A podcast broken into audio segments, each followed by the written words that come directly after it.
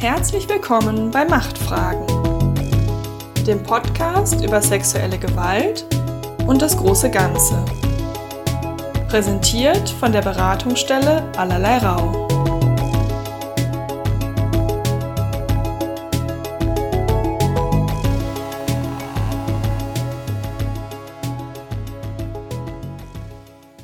Ja, vielen Dank. Also ich freue mich sehr über die Einladung. Erstmal danke an Niki Ermer und Elif Kaya für die Organisation und für die tolle Betreuung. Mein Name ist Brigitte Teisel. Ups, das wollte ich noch nicht. Ähm, ich bin feministische Journalistin und Erwachsenenbildnerin und setze mich schon seit ähm, vielen Jahren mit den Themen Klassismus bzw. soziale Gerechtigkeit auseinander ähm, und eben verschiedenen feministischen Themen und habe im vergangenen Jahr äh, mit zwei Kolleginnen zwei Bücher zum Thema veröffentlicht. Und zwar einerseits Klassenreise, wie die soziale Herkunft unser Leben prägt, gemeinsam mit Bettina Aumeier und den Sammelband Solidarisch gegen Klassismus organisieren, intervenieren, umverteilen, gemeinsam mit Francis Seeg. Klassismus und Sexismus sind also zentrale Themen in meiner Arbeit als Journalistin, als Autorin und auch als Erwachsenenbildnerin, aber auch als Aktivistin, ähm, wo ich in verschiedenen Bereichen aktiv bin, wo ich später noch etwas davon erzählen werde.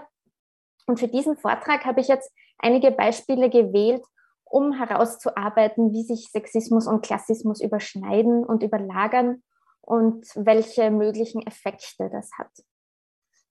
Daher auch der Titel ähm, Verantwortungslose Frauen, der sich später dann noch erklären wird. Ähm, da der Begriff Klassismus aber gerade im deutschsprachigen Raum noch wenig verbreitet ist, möchte ich zu Beginn eine kurze Einführung geben, was ist überhaupt gemeint, wenn ich von Klassismus spreche. Also Klassismus bezeichnet die Diskriminierung aufgrund der Klassenherkunft oder der Klassenzugehörigkeit. Klassismus ist eine Unterdrückungsform und ist als Abwertung, Ausgrenzung und Marginalisierung entlang von Klasse wirksam. Klassismus richtet sich gegen Menschen aus der Armuts- oder Arbeiterinnenklasse, zum Beispiel gegen einkommensarme Menschen, gegen Erwerbslose oder Wohnungslose oder auch gegen Arbeiterinnen, Kinder, die im Bildungssystem großen Hürden ausgesetzt sind. Und von Klassismus betroffene Menschen erfahren also Ausschluss von materiellen Ressourcen, aber auch von politischer Partizipation und ähm, ähm, sowie eine Verweigerung von Respekt und Anerkennung. Ähm, man sieht schon, Klassismus ähm, fokussiert nicht nur auf die ökonomischen Verhältnisse, das ist ganz zentral, aber es werden eben auch soziale und kulturelle Perspektiven mit einbezogen. Klassismus hat ganz konkrete Auswirkungen auf die Lebenserwartung, begrenzt den Zugang zu Wohnraum, zu Bildungsabschlüssen, zu Gesundheitsversorgung, zu Macht, Teilhabe, Anerkennung und letztendlich Geld. Ähm, ein ganz gutes Einführungsbuch haben Heike Weinbach und Andreas Kemper 2009 veröffentlicht, das noch immer ganz brandaktuell ist. Und sie beschreiben Klassismus auch als ein System der Zuschreibung von Werten und Fähigkeiten, die aus dem ökonomischen Status abgeleitet bzw. konstruiert werden. Das wird ähm, anhand von Erwerbslosenfeindlichkeit, was ich schon erwähnt habe, zum Beispiel ganz deutlich, indem erwerbslosen Menschen unterstellt wird, dass sie ungebildet und faul wären, dass sie sich gar keine Arbeit suchen wollen würden und es sich in der sogenannten ähm, sozialen Hängematte bequem machen würden, die ähm, in Medien oft zu finden ist. Das heißt, Klassismus kann man auch als eine wirkmächtige Ideologie beschreiben, die dazu dient, unsere neoliberale Klassengesellschaft aufrecht zu erhalten ähm, und was natürlich auch ganz zentral ist, Klassismus und überschneidet sich immer mit anderen Diskriminierungsformen, also immer, aber ähm, überschneidet sich eben mit anderen Diskriminierungsformen wie Sexismus, Rassismus oder Behindertenfeindlichkeit oder auch Transfeindlichkeit. Ähm, also das ist enorm wichtig, einen intersektionalen Fokus auch im Blick zu haben. Und ähm, darauf werde ich später noch ausführlicher eingehen. Ja, und um noch konkretere Beispiele herauszugreifen, ähm, hier drei Zahlen, die statistisch ähm, Klassismus auch abbilden. Und zwar ein erstes Beispiel ausnahmsweise aus Österreich mitgebracht, wird sich aber sicher auch in allen deutschen Großstädten finden lassen. Und zwar die Lebenserwartung. Und das ist ja ein Beispiel, Männer, die 2020 ähm, geboren wurden, haben in Wien in der inneren Stadt, das ist der reichste Bezirk der Stadt, eine Lebenserwartung von 82,8 Jahren. Und ähm, Männer hingegen in der Brigittenau, das ist ein äh, Bezirk, ein traditioneller Arbeiterinnenbezirk mit einem deutlich niedrigeren Durchschnittseinkommen, wo auch viele Menschen mit Migrationsbiografie leben, ähm, nur eine Lebenserwartung von 76 Jahren. Das heißt, das sieht man, das ist ein großer Unterschied. Und dieser Unterschied bei der Lebenserwartung, ähm, den findet man eben auf, sowohl auf globaler Ebene, also zwischen globalen Norden und Süden, ist er ganz massiv bis hin zu innerhalb von reichen Ländern, bis eben in die Stadtviertel kann man sich das anschauen. Ähm, Gibt es auch sehr interessante Arbeiten dazu, dass dann genau in solchen Bezirken, ähm, zum Beispiel in traditionellen Arbeiterinnenbezirken, dann auch oft die Verkehrsbelastung besonders hoch ist, Umweltbelastung. Ähm, also das sind so Beispiele, die das ganz gut deutlich machen. Ähm, genau, das zweite Beispiel, das ich herausgegriffen habe, ähm, ist aus dem Bereich Bildung. Und zwar aus der Bildungstrichterstudie, ähm, die in Deutschland regelmäßig durchgeführt wird. Das ist aus dem Bildungstrichter 2018. Und zwar 27 von 100 Kindern von Nicht-Akademikerinnen äh, beginnen ein Hochschulstudium und bei Kindern aus Akademikerhaushalten sind es 79 von 100. Ähm, das heißt dreimal so viele. Ähm, und hier sieht man, dass ähm, es ein, eben einen massiven Unterschied gibt, je nachdem, aus welchem Bildungshaushalt Kinder kommen. Und auch wenn gerne davon gesprochen wird, dass die Bildungsbiografie viel mit Talenten, mit Motivation, mit Fleiß zusammenhängt, sehen wir, dass das ist im europäischen Vergleich in Deutschland und in Österreich ganz besonders drastisch Bildung eigentlich ganz stark vererbt wird. Das ist auch in ähm, dem Buch Klassenreise, von dem ich schon erzählt habe. Dort haben wir elf Personen porträtiert, die als erste in der Familie studiert haben. Und ähm, das haben wir dann sehr spannend gefunden. Die haben eigentlich alle davon erzählt, wie viel Zufall da in ihrer Bildungsbiografie eine Rolle gespielt hat, während es dann für Kinder aus AkademikerInnen-Haushalten sehr früh schon eine Vorstellung gab, wie ihre Bildungslaufbahn ausschauen wird und einen ganz konkreten Plan, während sich die anderen so von Stufe zu Stufe vortasten und vielleicht mal das Glück haben, dass ähm, irgendjemand ähm, sie zum Beispiel speziell fördert und für die ähm, Geschwister schaut das dann aber zum Beispiel ganz anders aus.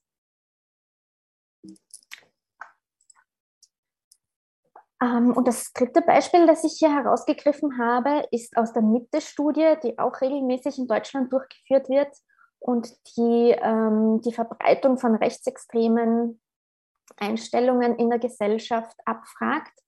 Und ähm, da wurde eben auch die Aussage abgefragt, ähm, ich finde es empörend, wenn sich die Langzeitarbeitslosen auf Kosten der Gesellschaft ein bequemes Leben machen. Und 40,5 Prozent ähm, der Befragten haben dieser Aussage ähm, in der repräsentativen Studie voll und ganz zugestimmt. Und wenn man die Menschen hinzurechnet, die dem eher zustimmen, kommt man auf über 60 Prozent. Ähm, ich denke, das zeigt, wie stark Erwerbslosenfeindlichkeit in der Gesellschaft verankert wird, die auch eine ganz lange Geschichte hat, wo ich später noch mal kurz darauf eingehe und auch regelmäßig politisch instrumentalisiert wird in Debatten um Sozialpolitik, um Politik für Erwerbslose, um Sozialleistungen und auch in Medienformaten ähm, Stereotype, die dort ausgeschlachtet werden, mit denen Quote gemacht wird. Ähm, also da taucht auch wieder dieses Stereotyp auf der Menschen, die schuld an der eigenen Arbeitslosigkeit wären, ähm, zu Hause quasi in der Jogginghose auf der Couch sitzen und nicht äh, sich keine Arbeit suchen wollen und wenn wir dieses Bild vor Augen haben, dann denken wir eben nicht mehr an einen Arbeitsmarkt mit zunehmend prekären Arbeitsverhältnissen, an Menschen, die chronisch krank sind, die Angehörige pflegen, die nicht die Möglichkeit hatten, Abitur bzw. eine Berufsausbildung zu machen. Und dass eben genau die Menschen sind, ähm, auch Menschen über 50, die besonders von Arbeitslosigkeit betroffen sind. Ähm, aber das wird mit solchen Stereotypen ähm, überdeckt und somit auch zu einer gesellschaftlichen Spaltung ähm, beigetragen und eine Individualisierung ähm, vorangetrieben, indem man eben nicht mehr die strukturellen Bedingungen im Blick hat. Ähm, ja, nach diesen Beispielen vielleicht noch mal ganz kurz, woher kommt überhaupt der Begriff Klassismus? Ähm, ja in den vergangenen drei, vier Jahren ähm, gibt es im deutschsprachigen Raum mehr Aufmerksamkeit dafür, besonders in Deutschland. Und da hat man vielleicht so den Eindruck, dass es ein ganz neuer Begriff ist, ähm, hat aber schon eine längere Geschichte und ganz zentral sind dafür lesbisch-feministische Wurzeln. Und es ist auch kein Begriff, der an der Universität entstanden ist, sondern er hat eine ganz wesentliche Bewegungsgeschichte. Und ich habe hier zwei Bücher herausgegriffen, Class and Feminism, das ist eine Veröffentlichung von der ähm, US-amerikanischen Lesbengruppe The Furies, 1978 schon erschienen. Und das war eine Gruppe, die sich mit den Klassendifferenzen innerhalb der eigenen Gruppe auseinandergesetzt hat. Ähm, genau, und rechts sieht man eine Publikation von Anja Meulenbelt, das ist eine niederländische Autorin. Ähm, Scheidelinien über Sexismus, Rassismus und Klassismus ist auf Deutsch ähm, in, auch schon 1988 erschienen. Das heißt, feministisch wird sich auch schon lange mit dem Thema auseinandergesetzt und ähm, einflussreiche Arbeiten sind da auch im Umfeld schwarzer Feministinnen entstanden, die ähm, so im Rahmen ihrer Kritik am weißen Mittelschichtsfeminismus Überschneidungen von Race, Class und Gender ins Zentrum ihrer Analysen gerückt haben. Und wer sich dafür näher interessiert, da gibt es eine ganz tolle Arbeit von der Julia Rossart. Ähm, die hat in ihrer Dis äh, Dissertation ähm, auch so die feministische Geschichte aufgearbeitet ähm, auch für die BRD speziell und wichtige Arbeiten, die dann auch in der BRD relevant waren, von Bell Hooks und oder Audrey Lorde ähm, zum Beispiel analysiert. Da von Bell Hooks ist auch vor kurzem in deutscher Übersetzung Where We Stand Class Matters erschienen, das auch sehr empfehlenswert ist. Und ähm, speziell für Deutschland, wer sich dann näher interessiert, in unserem Sammelband Solidarisch gegen Klassismus gibt es auch einen ganz tollen Beitrag von Danja Abu, ähm, die ähm, zwei aktivistische Interventionen in den 80ern und den 90ern ähm, in den feministischen Mainstream nachgezeichnet hat. Und zwar gab es da einerseits die ähm, Gruppe der Arbeiterinnen-Töchter, die sich an Hochschulen organisiert haben, die eben auch so die ersten in der Familie waren, die studiert haben und sich mit den Hürden und auch Diskriminierung im eigenen Umfeld auseinandergesetzt haben. Und andererseits die Polo-Lesben, die auch die Klassenunterschiede innerhalb der eigenen politischen Gruppe thematisiert haben und auch konkret ein ähm, Umverteilungskonto eingerichtet haben, also wirklich anonym eingezahlt wurde ähm, und an Kolleginnen verteilt, die wieder anonym abheben konnten ähm, also sehr spannende politische Praxis. Mm, ja, nach dieser kurzen Einführung zum Klassismus ähm, möchte ich kurz erzählen, worauf ich jetzt noch eingehe in Sachen, wie sich Klassismus und Sexismus verschränken. Mm, also ich, ähm, wo ich am Anfang schon gesagt habe, ich bin auch aktivistisch ähm, aktiv, da beschäftige mich viel mit dem Thema Schwangerschaftsabbruch und reproduktive Gerechtigkeit. Deshalb ist das auch ein Thema, das ich herausgegriffen habe, weil mir das ähm, immer wieder unterkommt, wie wirkmächtig da Klassismus auch ist. Ähm, dann schädliche Stereotype in den Medien, ähm, Sexismus und Klassismus in den Medien, ähm, für mich als Journalistin natürlich ein wichtiges Thema. Ähm, dann auch auf die Demografie-Debatte in Deutschland, ähm, die meiner Meinung nach ein sehr plakatives Beispiel ist, wie sich Klassismus, Sexismus und Rassismus überschneiden.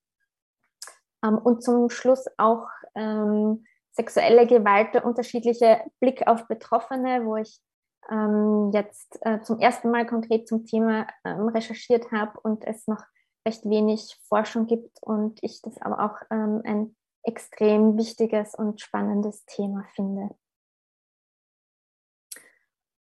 Ja, ähm, zu Klassismus und ähm, Sexismus in den Medien. Warum ist das überhaupt ein relevantes Thema? Ähm, Massenmedien sind ja eine wichtige Sozialisationsinstanz.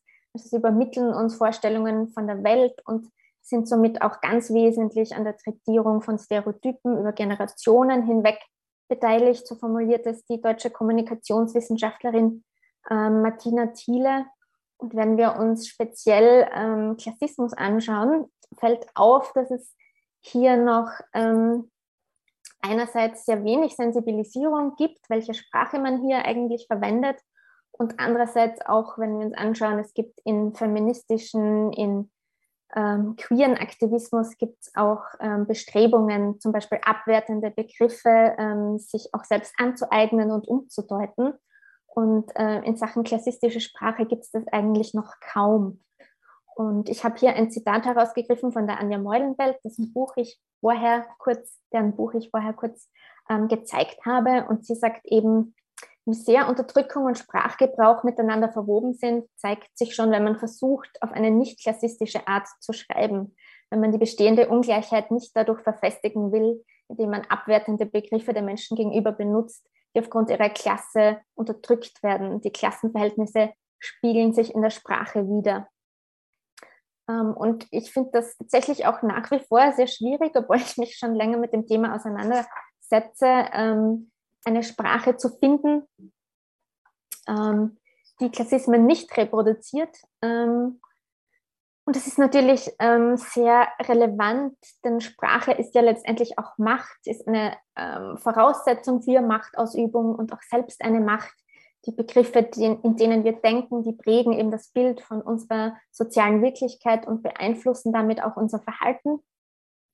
Und ich habe hier so einige Begriffe ähm, herausgegriffen, die mir in den Medien ähm, eigentlich wöchentlich ähm, noch unterkommen. Also ähm, bildungsfern zum Beispiel ist nach wie vor ein ganz beliebter Begriff, ähm, den ich versuche tunlichst zu vermeiden, ähm, weil das ja so ein nebuloser Begriff ist, der gleich Bilder aufmacht. Das, es gäbe so bestimmte Milieus, die eben Bildung fern sind und quasi auch nicht an die Bildung heranzuführen sind.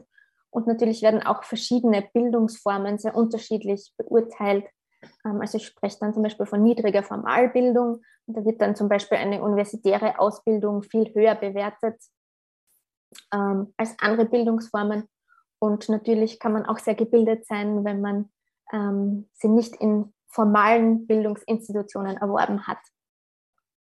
Ähm, oder sozial schwach ist auch ähm, so ein Begriff, wo Armutsbetroffene ähm, sehr häufig darauf hinweisen, dass das ein sehr problematischer Begriff ist, dass Armutsbetroffene alles andere als sozial schwach sind in der Regel, weil sie darauf angewiesen sind, sich enge soziale Netzwerke aufzubauen, ähm, dass sie armutsbetroffen sind oder einkommensarm, aber sicher nicht sozial schwach. Ähm, ja, zu diesen zwei Begriffen. Und ich habe hier einige Begriffe herausgefunden ähm, die man auch findet in einem Leitfaden, den die österreichische Armutskonferenz herausgegeben hat. Wer sich dafür interessiert, das ist eigentlich ein Leitfaden für sensible Armutsberichterstattung. Ähm, und ich finde, der ist aber nützlich ähm, für alle möglichen Menschengruppen, die irgendwie in dem Bereich arbeiten, nicht nur für Journalistinnen, wo sie eben Beispiele bringen von Sprache, welche alternativen Begriffe man finden kann, auch Bilder, ähm, und wie man überhaupt an das Thema herangehen soll. Das gibt es ähm, kostenlos zum Download, wenn das interessiert. Genau. Die Medienbilder, die ich schon erwähnt habe, hier habe ich einige Beispiele herausgegriffen ähm, aus unterschiedlichen Medien. Die Bildzeitung ähm, ist da ganz ähm, zentral. Da gibt es auch schon einige Arbeiten dazu, wissenschaftliche Arbeiten, ähm, Sachbücher, die sich wirklich mit den Kampagnen der Bildzeitung auseinandergesetzt haben. Die haben wirklich eine, gerade beim Thema Hartz IV, eine richtige Kampagne gemacht, wo ähm, Erwerbslose sehr stereotyp dargestellt werden, auch dann speziell Personen, die so die Klischee-Arbeitslosen sozusagen sind, die auf Urlaub fahren und sich äh, freuen, dass sie vermeintlich faul sein können. Ähm, da gibt es auch den Bildblog, der das sehr spannend aufarbeitet.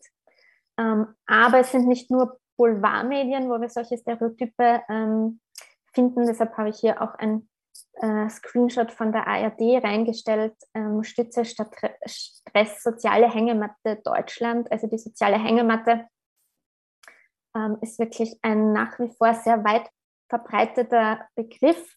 Ähm, da gab es auch mal ähm, eine Aneignung und zwar im, in den 90er Jahren im Rahmen von, ähm, äh, nicht in den 2000er Jahren, im Rahmen von ähm, Hartz-IV-Protesten, ähm, die sich selbst, eine Gruppe, die sich selbst die Hängematten genannt hat. Ähm, schwangere Hartz-IV-Empfängerin weigert sich mit dem Rauchen aufzuhören, das habe ich herausgegriffen. Ähm, da gehe ich später noch drauf ein, weil das so ähm, ganz ähm, klassisch ist, dass Mütter, äh, in dem Fall eine Schwangere, herausgegriffen werden und ihr auf ihr Verhalten geschaut. Also ähm, Mütter aus der Arbeiterinnen- oder Armutsklasse stehen da ähm, in Medien besonders unter Beobachtung, ähm, ob das jetzt in Nachrichten, Medien ist oder in Reality-TV-Formaten, wo ich später auch noch etwas dazu sage. Ähm, dann ähm, dieses Umstyling Assi-Style, das habe ich herausgegriffen, ähm, weil dieser Begriff Assi ist ja in ähm, Deutschland auch recht weit ähm, verbreitet, soweit ich das wahrnehme. Ähm, und ähm, hier sieht man ganz links die Bibi, das ist eine äh, extrem erfolgreiche YouTuberin, die so ein Video gemacht hat, Get Ready with Mandy. Und das findet man auch total oft so in der Popkultur, dass speziell ähm, Mädchen, junge Frauen mit Namen, die man eher der Arbeiterinnenklasse und ähm, ostdeutschen Regionen zuschreibt, wie Mandy, ähm, dann ähm, darstellt und sie dann darstellt als besonders schlecht angezogen und übertrieben und laut und ähm, auf, ähm, auffällig geschminkt. Und das sind eben ähm, ja, so klassische, klassistische Zuschreibungen an junge Frauen aus der Armuts- oder Arbeiterinnenklasse, die so humoristisch aufbereitet sind und was auch noch meinem Eindruck nach sehr wenig Sensibilität ähm, dafür gibt. Denn das, ähm, das Video ähm, Get Ready with Mandy ist schon ein bisschen älter, aber ich habe gefunden, ganz aktuell, 2021, ähm, das ist die Mottowoche, die, glaube ich, in Deutschland, wenn man Abitur macht, ähm, ähm, so ein, eine Tradition ist, dass es dann den Assi-Tag gab, ähm, wo man sich als Assi verkleidet hat. Und da sieht man ähm, das Foto, wo gepostet wird, eben in Jogginganzügen. Und eine junge Frau ähm, hat ein, eine Babypuppe, also offensichtlich auch das Stereotyp, die ähm, bekommen sehr jung Kinder. Und links unten sieht man auch ein Bild von einem aktuellen TikTok-Trend ähm, aus Großbritannien, die sich darstellen als sogenannte Chafs. Das ist in Großbritannien ein abwertender Ausdruck für ähm, Menschen aus der Arbeiterinnen- oder Armutsklasse, wo eben auch wieder dasselbe Stereotyp ist. Man sieht, äh, man schminkt sich ähm, absichtlich schlecht und zieht sich an, ähm, wie es als geschmacklos empfunden wird. Also das ist da wirkt Klassismus auch ähm, ganz stark, was ähm, bürgerlich guter Geschmack ist und was ähm, schlechter Geschmack ist und ähm, der Arbeiterinnen- und Armutsklasse zugeschrieben wird. Und auch im äh, Reality-TV werden solche ähm, Bilder ganz stark reproduziert. Ähm, es gibt da eine Medienwissenschaftlerin, die ihr, ihrem Traut Vogelmeier, die sich detailliert damit auseinandergesetzt hat, ähm, zum Beispiel mit dem Format Teenager werden Mütter, das ist jetzt ein österreichisches Format auf dem Privatsender ATV, ähm, wo dann besonders junge Mütter ausgestellt werden als eben besonders verantwortungslos, die eine verantwortungslose und ausschweifende Sexualität hätten.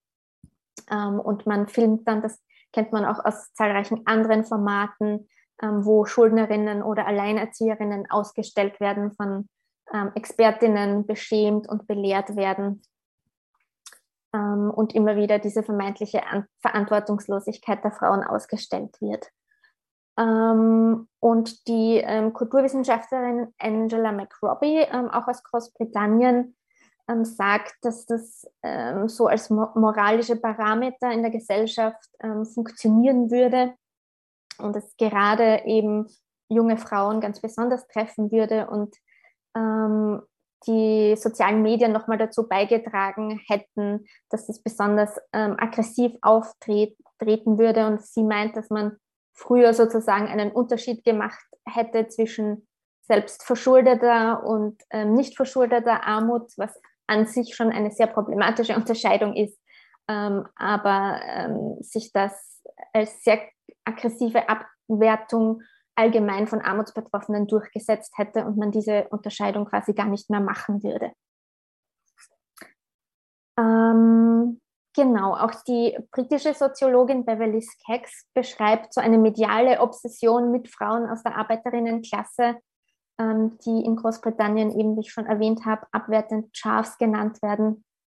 Ähm, und sie kommt zu dem Schluss, so dass ähm, Frauen aus der Arbeiterinnenklasse, aber auch schwarze Frauen immer schon das andere zu einer respektablen Weiblichkeit symbolisiert haben. Also die ähm, angesehene bürgerliche, zurückhaltende weiße Weiblichkeit und als Kontrastbild dazu eine exzessive, öffentlich unmoralische Frau aus der Arbeiterinnenklasse. Ähm, und die dann immer als Stereotyp auftaucht, auch wenn es um so gesellschaftliche Diskurse geht, wie zum Beispiel ähm, Problem von exzessivem Alkoholkonsum unter Jugendlichen ähm, oder auch Problem von ähm, vermeintlich ähm, Ausnützung von Sozialleistungen oder dass die Sozialleistungen zu hoch werden und dass dann wieder ähm, Mütter aus der Arbeiterinnenklasse mit ähm, mehreren Kindern ähm, als Beispiel dienen, wo ähm, politische Regulierung nötig wäre.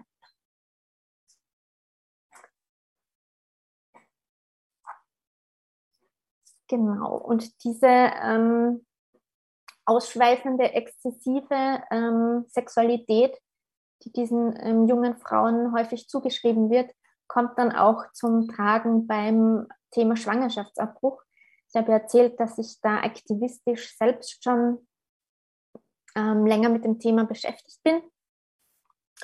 Und ähm, ja, da kann ich mich ähm, noch sehr gut erinnern an ein sehr prägendes Erlebnis für mich, wo ich einer ähm, konservativen Politikerin, die äh, nenne ich jetzt keinen Namen, aber ähm, mit schon einer recht wichtigen Position begegnet bin, die dann gesagt hat in so einer internen Diskussion eben, dass ja ähm, junge Frauen ähm, in Wien, in die Lugner City, das ist so ein Einkaufszentrum, ähm, wo man so sagt, dass eben dort besonders Menschen aus der Arbeiterinnenklasse und Menschen mit Migrationsgeschichte hingehen, quasi dort einkaufen gehen würden, sich die Nägel machen und dann noch einen Schwangerschaftsabbruch also dass ähm, es da ganz stark die stigmatisierende Zuschreibung gibt, dass es ähm, ungewollt Schwangere gäbe, die ähm, verantwortungsvoll damit umgehen und andere wiederum, die sehr verantwortungslos damit an, umgehen würden.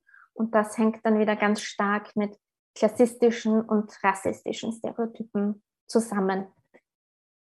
Und ähm, da gibt es eine interessante Untersuchung, ähm, die ich gefunden habe bei der Heinrich-Böll-Stiftung. Ähm, Megisa, Medizinstudierende und Gynäkologinnen zum ähm, Thema Schwangerschaftsabbruch. Ähm, und zwar, ähm, genau, wurden da in 18 semi-strukturierten Interviews mit Berliner Medizinstudierenden und Gynäkologinnen ähm, abgefragt, ähm, die Einstellungen zu verschiedenen Aspekten des Schwangerschaftsabbruchs. Ähm, und wenn die Interviewten über ungewollt Schwangere sprachen, dann beschrieben sie eben oft sehr junge Frauen, die sich für einen Schwangerschaftsabbruch entschieden. Häufig schrieben sie ihnen Stereotype wie Naivität, Unüberlegtheit bis hin zu Dämlichkeit zu ähm, und eine schwierige sozioökonomische ähm, Lage. Ähm, die Zahlen des Statistischen Bundesamts zeigen, dass der Anteil der sehr jungen Frauen aber ähm, äußerst gering ist, also dass es vor allem ungewollt Schwangere zwischen 25 und 30 sind, die die meisten Abtreibungen vornehmen. Ähm, und ein besonders interessantes Ergebnis ist hier, dass die zugesprochene äh, Entscheidungskompetenz sehr stark mit dem äh, zugesprochenen sozialökonomischen Status korreliert hat, also dass man gut situierten ähm, äh, Frauen, ungewollt Schwangeren, die vielleicht auch schon Kinder hatten, ähm, unterstellt hat, also zugeschrieben hat, dass sie eine gut überlegte Entscheidung treffen und hingegen jünger sozial Benachteiligten eher unterstellt hat, dass sie leichtsinnige, irrationale Entscheidungen treffen würden.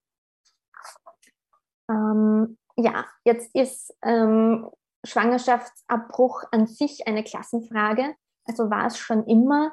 Ähm, der Schwangerschaftsabbruch ist in Deutschland noch immer im Strafrecht verankert, aber ist zumindest unter bestimmten äh, Bedingungen straffrei. Und ähm, als er noch komplett illegalisiert war, da war es schon also oft eine Frage auf Leben und Tod. Also kann man sich, hat man die Kontakte, dass man zu einem Arzt, Ärztin kommt, ähm, wo man einen sicheren Schwangerschaftsabbruch durchführen kann oder muss man das im Hinterzimmer machen und verblutet vielleicht. Deshalb ist es innerhalb ähm, feministischer Bewegungen immer schon eine zentrale feministische und Klassenfrage. Mm. Und es ist auch aktuell noch so, dass ähm, der Schwangerschaftsabbruch ein teurer Eingriff ist. Ähm, da gibt es in Deutschland zwar die Möglichkeit äh, einer Kostenübernahme, wenn man als sozial bedürftig gilt. Das ist aktuell eine Einkommensgrenze von 1258 Euro netto. Und da muss man aber zusätzlich noch glaubhaft machen, dass es kein kurzfristig verwertbares Vermögen gibt und einen Antrag stellen. Und so etwas sind natürlich immer auch zusätzliche Hürden, ähm, weil da muss man schon mal über bestimmtes ähm, Wissen verfügen und natürlich Scham spielt auch eine entschiedene Rolle, ähm, weil man sich ja auch so deklarieren muss. Und hinzu kommt natürlich auch die Versorgungslage. Ähm, dass gerade in ländlichen Gebieten, das sind Deutschland und Österreich auch wieder sehr ähnlich, es eine schlechte Versorgungslage gibt, man in äh, Städte fahren muss und das natürlich auch wieder äh, man finanzielle Ressourcen dafür braucht. Ähm, ja, und global gesehen ist natürlich nochmal eine sehr viel drängendere Frage, aber auch in Österreich und Deutschland, wo es unter bestimmten Bedingungen ähm, straffrei möglich ist, gibt es da noch sehr viel Schieflage. Ähm, und in dem Einführungsbuch zu Klassismus, das ich schon erwähnt habe, von Andreas Kemper und Heike Weinbach, ähm, beschreiben sie auch, dass es in den 60er und 70er Jahren in Deutschland da ähm, Studie zur sogenannten Arbeiterinnen-Sexualität gab, die die Autorinnen jetzt als methodisch sehr fragwürdig beschreiben. Und hier sieht man auch eben genau wieder diese Zuschreibungen, dass die Arbeiterinnen-Sexualität als obszön, direkt, frühreif und schmutzig dargestellt wird und ähm, das dann wieder genauso etwas ist, womit dann sehr junge Frauen, die von Klassismus betroffen sind, ähm, konfrontiert werden. Und ähm, leider gibt es da keine umfassenderen Studien, wie das so ist im Umgang im Gesundheitssystem. Das finde ich wäre ähm, sehr ähm, interessant und wichtig. Ähm, und ähm, wenn wir einen Blick in die Geschichte werfen, dann waren auch im Nationalsozialismus junge Frauen aus der Armuts- oder Arbeiterinnenklasse haben eine spezielle Rolle in der Verfolgungspraxis ähm, gespielt, ähm, als sogenannte Asoziale. Ähm, also da gibt es ein Buch von den Historikerinnen Helga Amesberger, Brigitte Halbmeier und Elke Raschal, ähm, das kürzlich erschienen ist, Stigma Asozial, wo sie diese ähm, Verfolgungspraxis nachzeichnen. Und ähm, da war es auch wieder, dass junge ähm, Frauen, die als asozial ähm, abgestempelt wurden und in Arbeitsanstalten oder auch in KZs verschleppt wurden, dass denen sexuell ausschweifendes Verhalten unterstellt wurde, dass sie der Geheimprostitution bezichtigt wurden, äh, dass ihnen die Kinder abgenommen wurden, weil sie nicht in der Lage seien, ähm, die zu versorgen ähm, und sie mit dem Begriff ähm, Arbeitsscheu eben auch versehen wurden. Also da sieht man, dass diese Verfolgungspraxis, Stereotype eine ganz lange Geschichte haben. Äh, also es auch, lässt sich auch schon vor dem Nationalsozialismus zurückführen. Und das sind ähm, Stereotype, Zuschreibungen, die sich hartnäckig halten und immer wieder in anderer Form auftauchen. Ähm, ein Beispiel, das anschließend daran, finde ich auch sehr plakativ, die Überschneidung von Sexismus, ähm, Rassismus und Klassismus ähm, zeigt, ist die Demografiedebatte, ähm, die nach wie vor aktuell ist, aber die sich so in den 2000er bis 2010 ähm, in Deutschland ganz, ganz speziell virulent war. Und zwar überhaupt diese Debatte um den demografischen Wandel, also die Gesellschaft wird älter. Ähm, und dann der Blick, wer bekommt jetzt Kinder? Und sehr intensiv wurde da beklagt die niedrige Geburtenrate von AkademikerInnen. Ähm, da gab es eine berühmte Aussage vom damaligen FDP-Vorstandsmitglied Daniel Bahr, der eben gesagt hat, in Deutschland bekommen die Falschen die Kinder und dass Deutschland zu viel Geld ausgebe, um sozial schwachen Familien, also so hat er es formuliert, zu helfen und die Politik aber versage, AkademikerInnen den Kinderwunsch zu erfüllen. Und ähm, das wurde auch so verhandelt, dass deshalb ähm, Deutschland in der PISA-Studie so schlecht abschneiden würde und dass man sozusagen eben die falschen Menschen statt die Elite unterstützt. Also es ist eine ganz ähm, klar klassistische Debatte, die aber einen breiten Niederschlag in den Feuilletons gefunden hat, ähm, bis hin zu einer Biologisierung des Sozialen, ähm, wie ich es nenne. Denn ähm, in dieser Zeit ähm, ist dann auch noch das Buch erschienen, Deutschland schafft sich ab von Thilo, Thilo Sarrazin, der wirklich ganz ähm, klar rassistisch und klassistisch argumentiert hat. Also ähm, richtig im Sinne von Vererbung von Fähigkeiten und was macht Deutschland da ähm, politisch falsch und ähm, das ja leider ein Bestsellerbuch geworden ist und diese Debatte auch nochmal angeheizt hat. Ähm, und im Zuge dessen wurde dann auch die sogenannte und wird auch noch immer vermeintliche Zuwanderung ins Sozialsystem ähm, debattiert, also dass man sich anschaut, wer wandert zu, ähm, sind das Menschen mit einer besonders mit besonders wertvollen Dingen, die sie bringen, wie Universitätsabschlüsse, ähm, hohes Vermögen oder eben Menschen, die ähm, ähm, soziale Unterstützung brauchen und ähm, hier auch wieder ganz klar klassistisch und rassistisch argumentiert wird.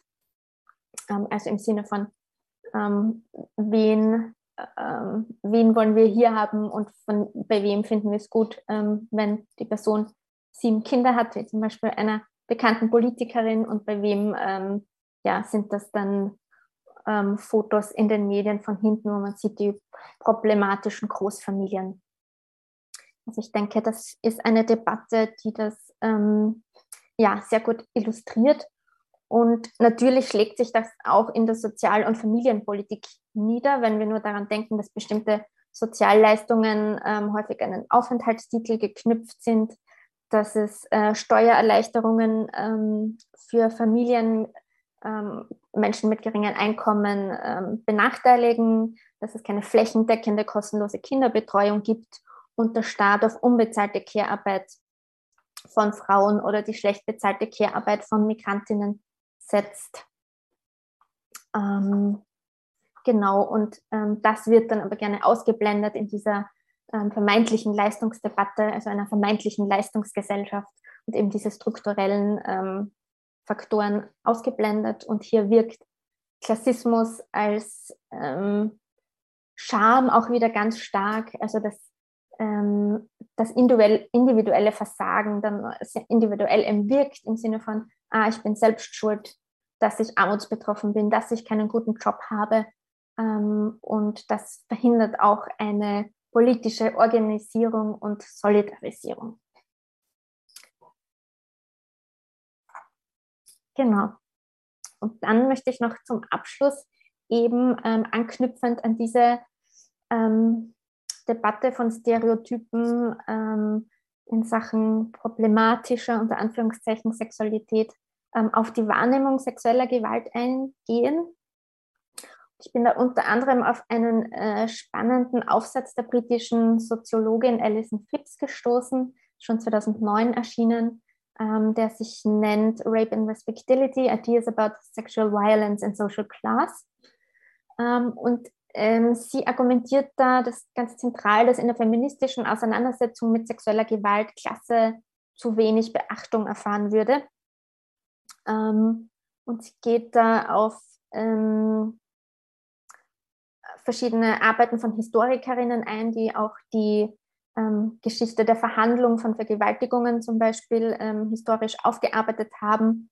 Und ähm, dass zum Beispiel Vergewaltiger, also die Täter jetzt ähm, als Produkt defekter, steht, wie sie schreibt, städtischer Kulturen ähm, beschrieben wurden, die perverse Männlichkeitsideale vertreten würden und dass eben Männer der Arbeiterklasse oder arbeitslose Männer ganz besonders anfällig wären dafür, ähm, Sexualverbrechen zu begehen. Dafür gibt es keine wissenschaftlichen Belege, ähm, aber das ist eine ähm, Erzählung, die sich auch ähm, ganz hartnäckig hält und dann immer wieder ähm, zu finden ist. Und hier wirken eben wieder diese Zuschreibungen, dass Menschen aus der Arbeiterinnenklasse besonders ausschweifend, brutal, roh ähm, und gewalttätig wären. Und das wiederum ähm, argumentiert sie, wird, wirkt sich auch auf die Betroffenen von sexueller Gewalt ähm, aus. Und ähm, da zitiere ich sie wörtlich, also meine eigene Inter äh, Übersetzung hoffentlich treffend. Ähm, es ist eine schmerzhafte Ironie, dass diese Konstruktion des brutalen Arbeiterklassenvergewaltigers aus einer gewalttätigen und abweichenden Subkultur nicht mehr Sympathie für das Vergewaltigungsopfer aus der Arbeiterklasse hervorruft. Im Gegenteil, die Erfahrung dieser Opfer wird durch dieselbe Klassenpolitik abgewertet, die sie als am stärksten von Viktimisierung bedroht einstuft. Ähm, also sie meint, dass ähm, Frauen aus der Arbeiterinnenklasse ähm, zugeschrieben wird, dass sie ähm, eher ähm, Opfer von sexueller Gewalt werden, weil sie eben sich in dieser Kultur befinden ähm, aber dann es damit auch weniger Empathie gibt, weil das ja ähm, dort sozusagen normal wäre, ähm, ihr Alltag und ähm, dass diese klassistischen Zuschreibungen hier wieder auf mehreren Ebenen wirken. Und ähm, genau, bei diesem Aufsatz ist mir dann einige, musste ich zurückdenken an den Fall in Rotherham 2014, ähm, der auch in Großbritannien äh, passiert ist. Vielleicht können sich da einige noch erinnern. Das ist eine Stadt im Norden Englands, ähm, wo es eine unglaubliche Häufung von sexualisierter Gewalt gegen Kinder, hauptsächlich Mädchen, ähm, gab. Also zwischen 1997 und 2013 wurden dort mindestens 1400 Kinder und Jugendliche jahrelang ähm, ausgebeutet, gehandelt, ähm, vergewaltigt und erpresst. Und ähm, es gab dann ähm, 2014 eine enorme Medienaufmerksamkeit dafür, weil die Täter hauptsächlich Männer pakistanischer Herkunft waren. Und die ähm, dominante Medienerzählung, die sich durchgesetzt hat, war, ähm, dass die Behörden aufgrund von falscher politischer Korrektheit und Angst vor Rassismusvorwürfen ähm, die Fälle alle verschwiegen hätten, ähm, nur damit man nicht als Rassist, als Rassistin abgestempelt wird. Ähm, wenn man sich aber, es gab dann eine Wissenschaftlerin, die die ganzen Fälle ähm, untersucht hat und, und, den Umgang Interviews geführt hat und einen Bericht dazu veröffentlicht hat. wenn man sich den durchliest, ähm, ja, wird dann auch deutlich, dass es sich bei den Opfern großteils um Mädchen aus armutsbetroffenen Haushalten handelte, dass Kinder war, über die schon Polizeiakten gab, dass viele von Sozialarbeiterinnen ähm, betreut wurden, auch in Kinderheimen wohnten. Und ähm, dieser Aspekt hat aber so gut wie keine mediale Aufmerksamkeit bekommen. Ähm, Im Gegensatz zur rassistischen Instrumentalisierung. Ähm, also es wurde nicht die Frage gestellt, welche Rolle eigentlich die soziale Herkunft dann ähm, beim Umgang mit den Opfern ähm, gespielt hat. Also sowohl von Behörden ähm, werden da so einzelne Fälle beschrieben, wo dann gesagt wurde, so ja, aus der Familie schon wieder oder so in die Richtung ähm, oder die auch ähm, betrunken dann, also sehr junge Mädchen, die betrunken öffentlich aufgegriffen wurden. Und ähm, ich denke, das wird eigentlich einen Aufmerksamkeit verdienen, welche Rolle der Klasse spielt, aber es wurde eben ähm, großteils ausgeblendet. Und ähm, dazu im Kontrast ähm, ist mir ein anderer ähm, Fall ähm, eingefallen, der im Sommer äh, medial ganz präsent war. Vielleicht können sich da auch noch einige erinnern. Da gab es den tragischen Fall ähm, einer verschwundenen jungen Frau, der Gabi Petito, ähm, die auf Instagram ähm, aktiv war und vermisst wurde. Und ähm, das ist ein so ein Fall, der als Missing White Woman Syndrome beschrieben wird. Und zwar gab es ja für den Fall wirklich globale Medienaufmerksamkeit, also tagelang quasi Live-Berichterstattung. Es ist ein tragischer Fall, aber es stellt sich die Frage, ähm, warum interessieren sich global die Medien für, eine, äh, für so einen Fall, ähm, wo es hunderte, tausende andere gibt. Und da gibt es eben ähm, Sozialwissenschaftlerinnen bzw. Medienkommentatorinnen, die das als Missing White Woman Syndrome beschreiben, dass im Fall von vermissten Fällen, aber auch im Fall von anderen Gewaltdelikten es eine wesentlich größere Aufmerksamkeit gibt, wenn es sich um junge weiße Frauen aus der oberen Mittelschicht handelt. Das Phänomen ist vor allem in Staaten wie USA, Kanada, UK und Südafrika erforscht. Und ähm, ja, Sozialwissenschaftlerinnen sagen, dass sich ja einerseits ähm, White Supremacy bemerkbar macht. Also welche Fälle lösen mehr Aufmerksamkeit, Betroffenheit und Empathie aus. Ähm, aber ähm, auch Klasse spielt eine wichtige Rolle und ähm, da führe ich nochmal zurück auf diese Beschreibung der respektablen Weiblichkeit ähm, dieser britischen Historikerin ähm, dass eben bürgerliche weiße ähm, Frauen die gesellschaftlichen moralischen Normen repräsentieren und ähm, es gesellschaftlich somit offensichtlich sehr viel mehr schockiert und ähm, Empathie hervorruft, ähm, wenn diese ähm, von Gewalt betroffen sind. genau, ich schaue auf die Uhr und komme bald zum Ende. Von dem her noch ein letzter Punkt. Ich denke, die MeToo-Debatte ist auch so eine Debatte, die ähm, da ein ganz gutes Beispiel ist. Die ist ja 2017 gestartet. Ich würde sagen, aus feministischer Perspektive auf jeden Fall eine ganz wichtige und ähm, kraftvolle Bewegung gegen sexuelle Belästigung und Übergriffe. Und der Slogan, also MeToo, geht zurück auf eine ähm, schwarze Menschenrechtsaktivistin, ähm, die Tarana Burke heißt. Und ähm, berühmt wurde der Hashtag dann aber, als ihn die ähm, Schauspielerin Alyssa Milano verwendet hat.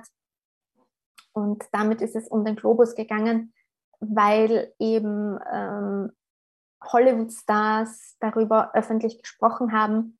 Und ähm, das war natürlich wirkmächtig, wo viel wo dann auch viele andere davon profitiert haben, aber es gibt viele Beobachterinnen, die kritisieren, dass wiederum ähm, weiße Mittelschichtsfrauen da die meiste Aufmerksamkeit bekommen haben und dass man sich sehr für die Geschichten von Hollywood-Stars interessiert hat, aber jetzt weniger für die Situation zum Beispiel für, von Erntearbeiterinnen, von 24-Stunden-Pflegerinnen oder von Sexarbeiterinnen, ähm, die von ähm, verschiedenen Gewalt- und Ausgrenzungsformen ähm, betroffen sind.